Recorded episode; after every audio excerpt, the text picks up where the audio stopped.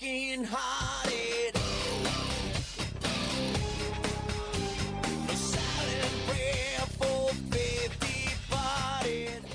放眼全球体育，聚焦校园内外，最新最及时的战报，最酷最火热的赛事，这里是 FM 九十五点二全体育 All Sports。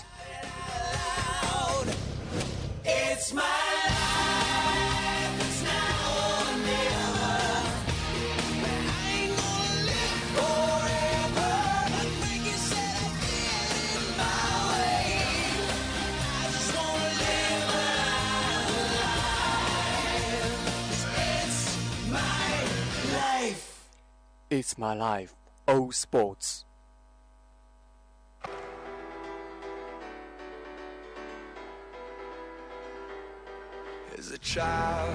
you would wait and watch from far away. But you always knew that you'd be the one to work while they all play. And youth, you'd lay awake at night and scheme of all the things that you would change, but it was just a dream. Here we are, turn away now. Hello，各位听众，欢迎继续锁定 FM 九十五点二浙江师范大学校园之声。在北京时间的十七点三十一分，又到了全体育的时段，我是今天的主播子珍。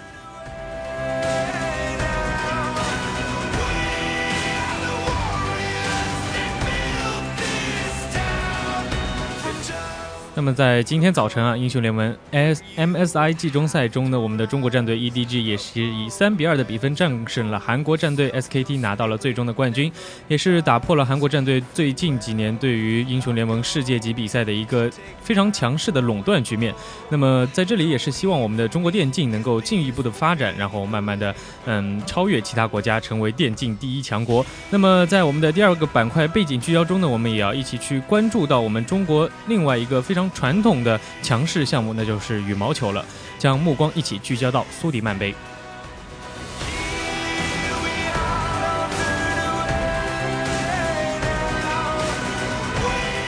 那么在第三个板块体育没有圈中呢，自然也要去盘点一下曾经在苏迪曼杯决赛中出现的一些经典对决。那么在一段音乐过后，让我们来一起一起进入今天节目的第一个板块——风云战报。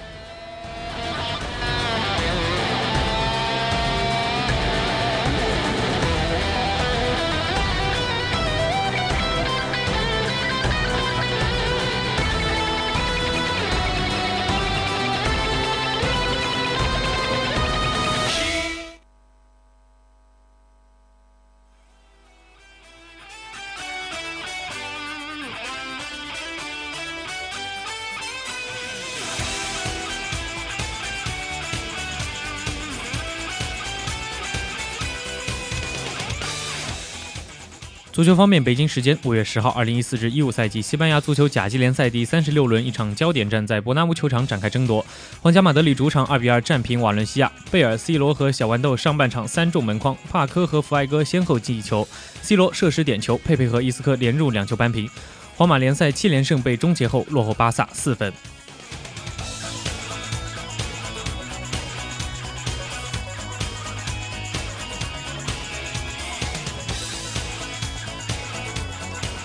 NBA 方面，北京时间五月十一日，火箭在客场以九十五比一百二十八不敌快船，总比分一比三落后，已经被逼到绝境。快船三比一取得赛点，小乔丹拿下二十六分、十七个篮板，是自一九九五年以后首次在季后赛中达到这种数据的球员。格里芬拿到二十一分、八个篮板。火箭在一九九五年时曾经在落后一比三时翻盘，但这一次想要翻盘难度极大。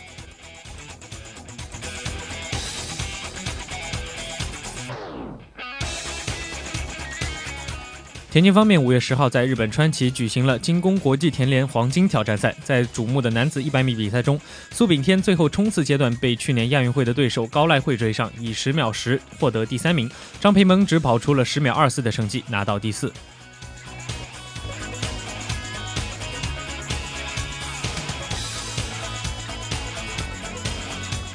羽毛球方面，北京时间五月十号，二零一五年世界羽联苏迪曼杯在东莞开战，中国队赢得开门红。在与德国队的小组赛首战中，徐晨、马竞、林丹以及柴彪宏伟在前三场比赛中都顺利获胜，为中国队确立胜局。随后，女单吕雪李雪芮和女双于洋唐渊婷再胜两场，中国队五比零击败德国队。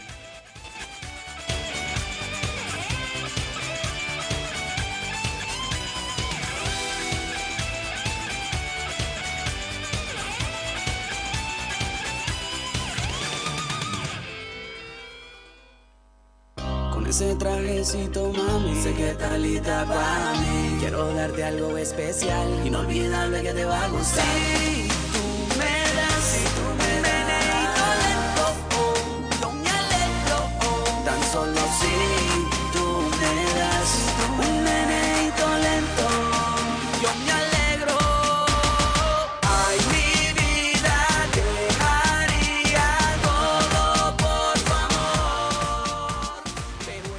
可能要说到最近最受国人瞩目的一个体育赛事，除了正在进行的 NBA 季后赛之外，可之外呢，另外一个可能就是昨天就在我们中国中国广东东莞正式拉开战幕的国际羽毛球比赛苏迪曼杯了。可能在家门口作战的中国羽毛球队，可能占有了天时地利人和的一个优势啊，但是面对各路高手的挑战，整体实力可以说是有所下滑的。国羽队实际上并没有必胜的一个把握，那么种种迹象表明呢，东莞之战可能是近十年来国羽战争征战苏杯赛最困难的一次比赛。那么当然，东莞苏杯赛的看点不仅仅是在国羽能否实现六连冠上，苏杯格局是否能被改写，或者是林丹时隔四年之后重返苏杯的赛场，国羽能否涌现出新的世界冠军这些问题。那么最近战绩不佳的女单国手外战成绩能否实些改观呢？这些都构成了本届苏杯赛的一个主要的亮点。那么话不多说，今天的全体育就让我们一起去走进战火燃起的苏迪曼杯。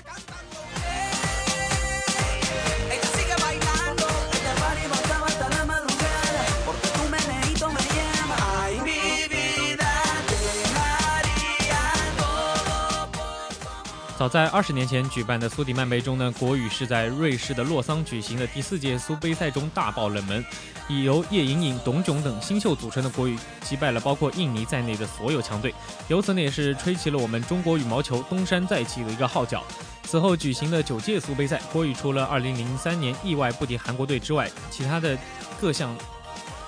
其他的所有年份的比赛呢，都能够捧得最后的冠军杯而归。那么种种迹象表明，此次东莞之行可能是2003年以来国羽在苏杯赛上遭遇的最大的挑战。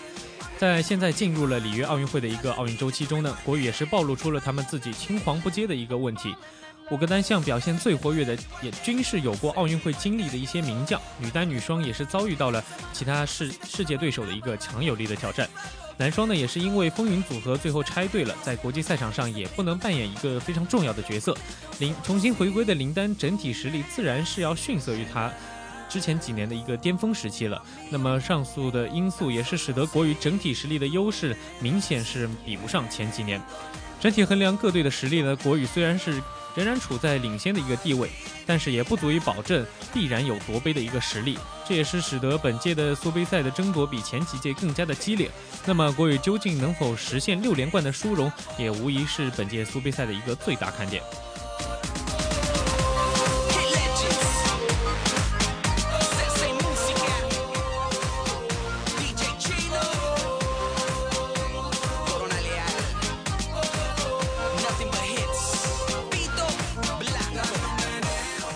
刚才也是说过，在最近的二十年中，在苏杯赛场上击败过中国羽毛球队的也只有韩国队一支。那么在东莞的苏杯赛，哪支队伍有可能把国羽拉下马呢？那么根据目前各队的实力，还是韩国队和日本队两队最有希望。那么就中国队女单和男双的弱点来看，曾经三次夺冠的韩国队仍然是国羽六连冠上的头号拦路虎。李龙大、柳岩星在男双上的强势也是延续了非常多的年数了。那么女单也有韩国队也有陈池炫和裘妍珠坐镇，女双和混双也是具备了一些嗯非常强大的硬实力。那么此外，中国队也是非常需要警惕日本队的。日本男队呢，在上届汤姆斯杯决赛中是以三比零爆冷击败了中国队。可以说，中日本男选手的实力是非常的强劲。虽说虽说此次男单项目面对林丹和成龙，日本选手的胜算都很低，但是他们在男双上也却并不害怕我们中国羽毛球队。另外，日本女双松松友美佐纪和高桥李华也是足以和中国羽毛球队的一些选手一拼高下的。如果中国和日本队两队相遇的话，女单则非常有可能成为整个比赛的胜负手。日本新希、奥原希望和高桥沙也都不是省油的灯。那么此外呢，泰国队也是具备一些搅局的实力的，但是双打则是他们队的优，他们队的一个硬伤。那么中华台北队在女单和男双上面能够对中国队造成一些威胁，但是其他三个项目则是实力有限。丹麦丹麦队呢，则是由于赞助商的矛盾，缺少了五名绝对主力，是非常难有作为的。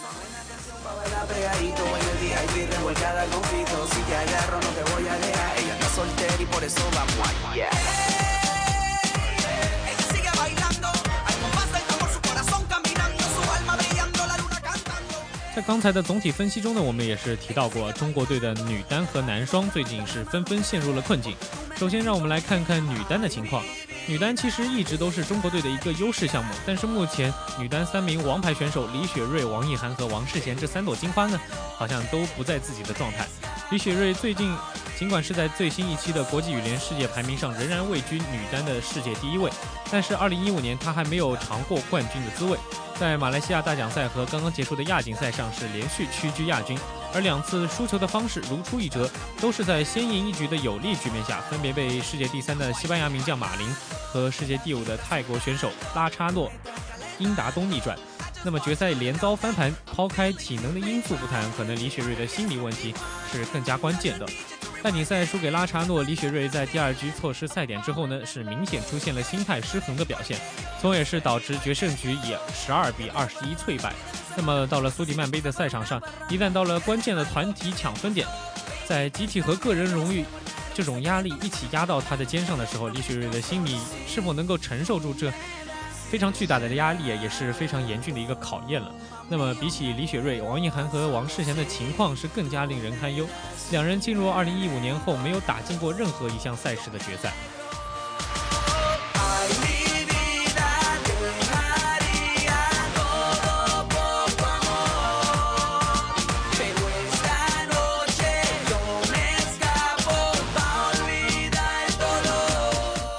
而反观世界羽坛呢，世界女单可以说是当今正处在竞争最为激烈的一个时期。排名世界第二的印度名将内瓦尔，中华台北队的戴资颖，韩国的裘培珠和陈池炫，日本小将山口希也都有实力和中国队的女单选手扳一扳手腕。甚至连李雪芮自己也是承认啊，大家目前的实力现在的确都是差不多的。那么在男双方面呢，随着风云组合解散之后，也分别开始以老带新的组合。中国男双可以说是已经风云不再了。新一期的世界排名中呢，男双是中国队唯一没有选手进入世界前三的一个项目。柴彪、洪伟、傅海峰、张楠是分别名列世界第五位和第八位。然而呢，他们都不是非常顶尖的组合，是实力上与世界的强队呢仍然有非常大的一个差距。那么亚锦赛上这三对组合也是均未跨过八强，最终呢是与是三十五岁的蔡赟和九零后卢凯组成的。这样的一个组合成为了半决赛的一个独苗，但是也没有打进决赛，非常的遗憾。那么另外值得一说的是呢，此次苏迪曼杯可能是老将傅海峰的最后一战了。这位曾经叱咤风云的男双选手，可能也是终终究要走向一个退役的道路。那么因此，这位老将是否能够在苏杯上面做最后一搏，留下一场完美的谢幕的演出呢？也是非常值得我们去期待的。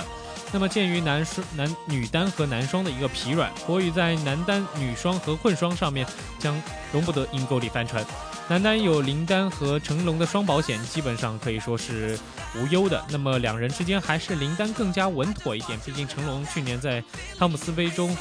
中日之战和亚运会团体赛中韩之战中呢，也都曾输给过对方。那么混双张楠和赵云磊在2015年已夺三冠，可以说是状态正佳，在该项上有绝对的统治力。那么女双的保险系数也是相对低一些，在仁川亚运会，中国女双自二一九九四年后首次无缘决赛的场面也是历历在目。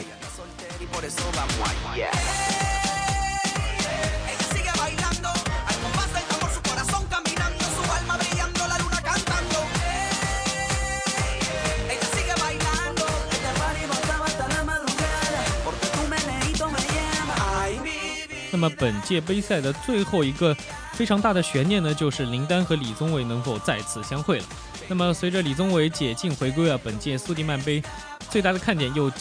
又集于这两个老对手之间了，是否能够为大家再一次奉上巅峰对决啊？回想过去的这一段时间，两个人可可以说是都走过了一段非常不平坦的道路。李宗伟呢，众所周知，去年是深陷禁药的一个风波，一度传出可能就此呢淡出羽坛，也着实让不少球迷非常的揪心。毕竟呢，所有的球迷都还是希望再一次看到林李慧的。那么看到这两位羽坛的传奇选手能够继续为我们带来非常高质量的一个对决，令人欣慰的是呢，几经波澜，李宗伟也是终于能够可以说是沉冤得雪，也是如愿获得了此次参加苏迪曼杯的一个资格。八个月的竞赛之后呢，李宗伟的世界排名已经降到了四十六位，但他的斗志可以说是升到了这一年来的最高点，在江湖上的地位也并未下降。林丹在亚锦赛夺冠之后也是坦言，李宗伟回归之后一定是他他最大的对手。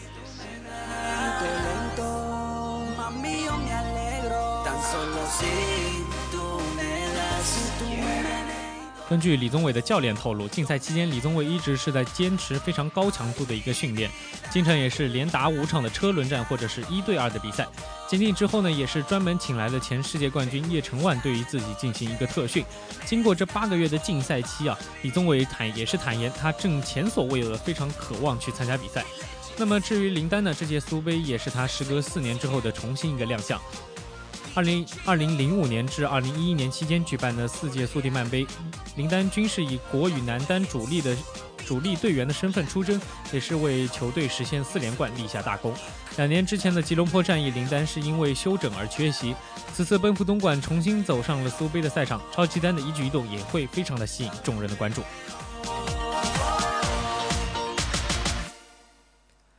不过，即使是这两位超级巨星都已同时踏上了苏杯的一个征程啊，我们是否能够如愿看到邻里大战？目前为止呢，也是有非常大的未知性的。因为先来看一下马来西亚方面，李宗伟虽然是强势回归，但他也很可能面临独木难支的一个局面。马来西亚队现在也是正处于一个青黄不接的艰难时期，除了李宗伟的男单实力比较强之外，其他四个项目均算不上一流。均算不上一个有拥有一流的一个实力啊！再加上所处小组有韩国队和印尼队两大强敌，马来西亚的出线前景也是不容乐观的。即使马来西亚队最终能够幸运出线，中国队方面的排兵布阵也仍未知。用波教练究竟会是派出成龙还是林丹作为压阵的选手，也不得而知。由此看来呢，想要看在这届苏杯上面看到林李会，也是有一定的难度。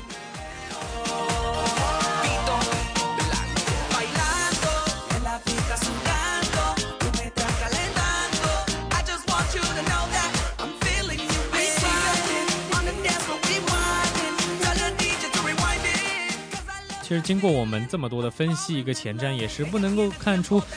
这届的苏迪曼杯必经必将是一个充满了未知或者是跌宕起伏的一个比赛。然而，体育运动的吸引力又恰恰在于它的不可预知性，你永远也不会知道下一秒赛场上面会出现一个什么样的状况。那么，不管怎么说呢，苏杯的战火已经是熊熊燃起了，也让我们准备好我们的热情，一起去享受这一场羽坛的盛世吧。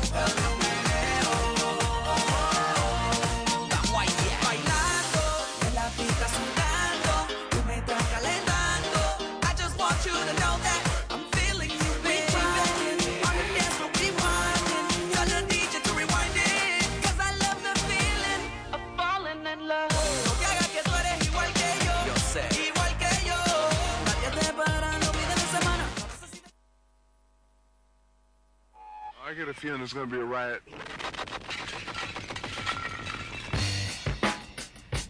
I don't read the newspapers because they all have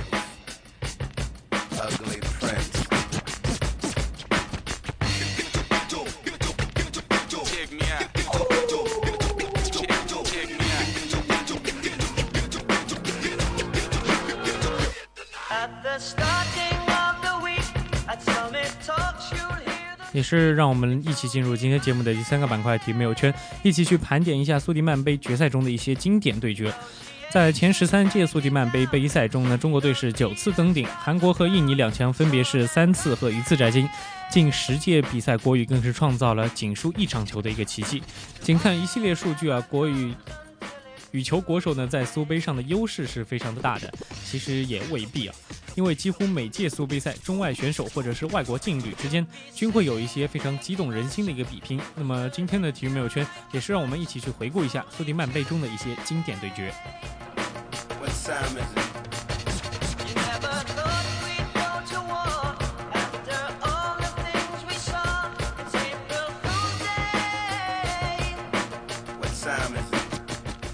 首先看到的是二零零一年的第七届半决赛，中国队是以三比二艰难战胜了丹麦队。虽然说这场中单角力区仅仅是一场半决赛，但也是那一届苏杯赛最令人难忘的一个赛事。三连冠，中国队费尽九年二虎之力才摆脱了北欧海盗的一个纠缠，朝着四连冠的目标继续航行。首盘呢是混双的比赛，新科奥运冠军张军高林可以说是有负众望，先丢了一分。龚志超呢可可以说是无愧于马尔廷的一个克星，他是充分发挥了多拍能力强的一个特长，成功的将对手拉下了马。两局比赛，马尔汀仅仅得到了一分。那么第三盘则是男单的比赛，小将陈红在丹麦名将盖德面前也是逊色一筹，所以中国队在大。比分上再次落后，这意味着后两盘面临着只许胜不许败的一个非常危险的境地。女双项目呢，则是国羽队的一个强势项目，在新新秀高龄黄慧也是不出不出意外的为中国队再添一分。中单两队是再次回到了同一起跑线上。那么决胜盘呢，则是男双的一个比赛，这是中国队的一个弱项，天平也好像是偏向了丹麦队的一方。和上届一样呢，中国男双也可以说是再出奇兵，在当时世界排名仅仅位列十五位的张军张卫，也是以快速简练的一个打法，将对方名将埃埃里克森拉尔森可以说是打得晕头转向。两张组两张组合居然是连下两城，出出人意料的为中国队可以说是奠定了胜局。当时呢，在世界赛场上不入流的男双屡屡在苏杯赛上为中国队建功立业，这也成就了世界羽坛的一段佳话。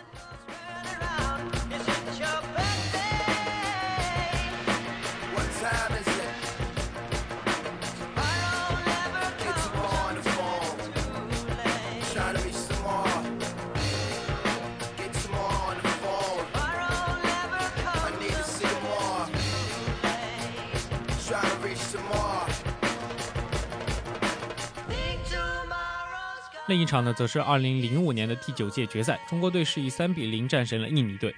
这可以说是见证国羽新辉煌的一场非常重要的赛事。上届苏杯赛中，国羽是因为大意丢掉了奖杯，那么在第二年中，在汤尤杯赛可以说是实现了男女队的双双包揽。八年前呢，随着林丹、蔡赟、傅海峰等等选手的一个脱颖而出，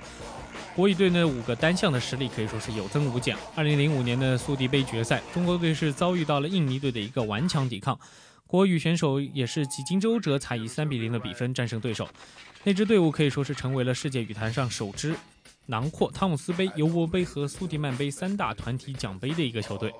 中印决战的首局呢是混双比赛，两届奥运会冠军张军高林是遇到了诺瓦纳希尔。印尼组合虽然合作的时间不长，但在国际赛场上也是已经表现出了自己一个非常不俗的实力。此前呢双方也是有两次对垒是没有分出高低的，每次均打满了三局。在这一场比赛中呢，张军高林是在首盘十二比十五失利的情况。失利的情况下是连扳了两局，惊险夺得第一分。在第二盘中呢，则是林丹与陶菲克的一个对局。当时陶菲克是奥运会冠军，林丹只是无冕之王的一个身份。这场超级对抗赛的首局比赛，陶菲克一度是握有两个局点，但是林丹在关键时刻没有手软，以十七比十五艰难的拔得头筹。次局信心大增的林丹是以十五比九奠定胜局，两度与失利擦肩而过，印尼人的信心也是遭到了打击。张宁在第三盘女单比赛中可以说是轻取对手，郭宇也是实现了独揽三独揽三杯的一个伟业。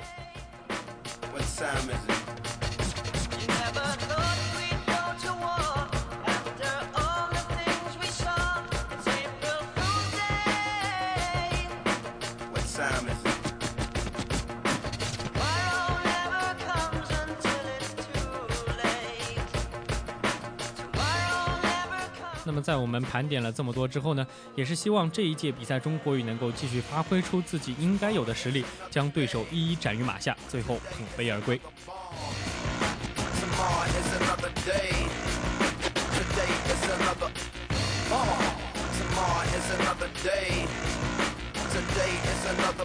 那么时间也是过得非常的快，已经来到了北京时间的十七点五十五分。那么这一期的全体育也要跟大家说再见了，我是子珍，我们下期再见。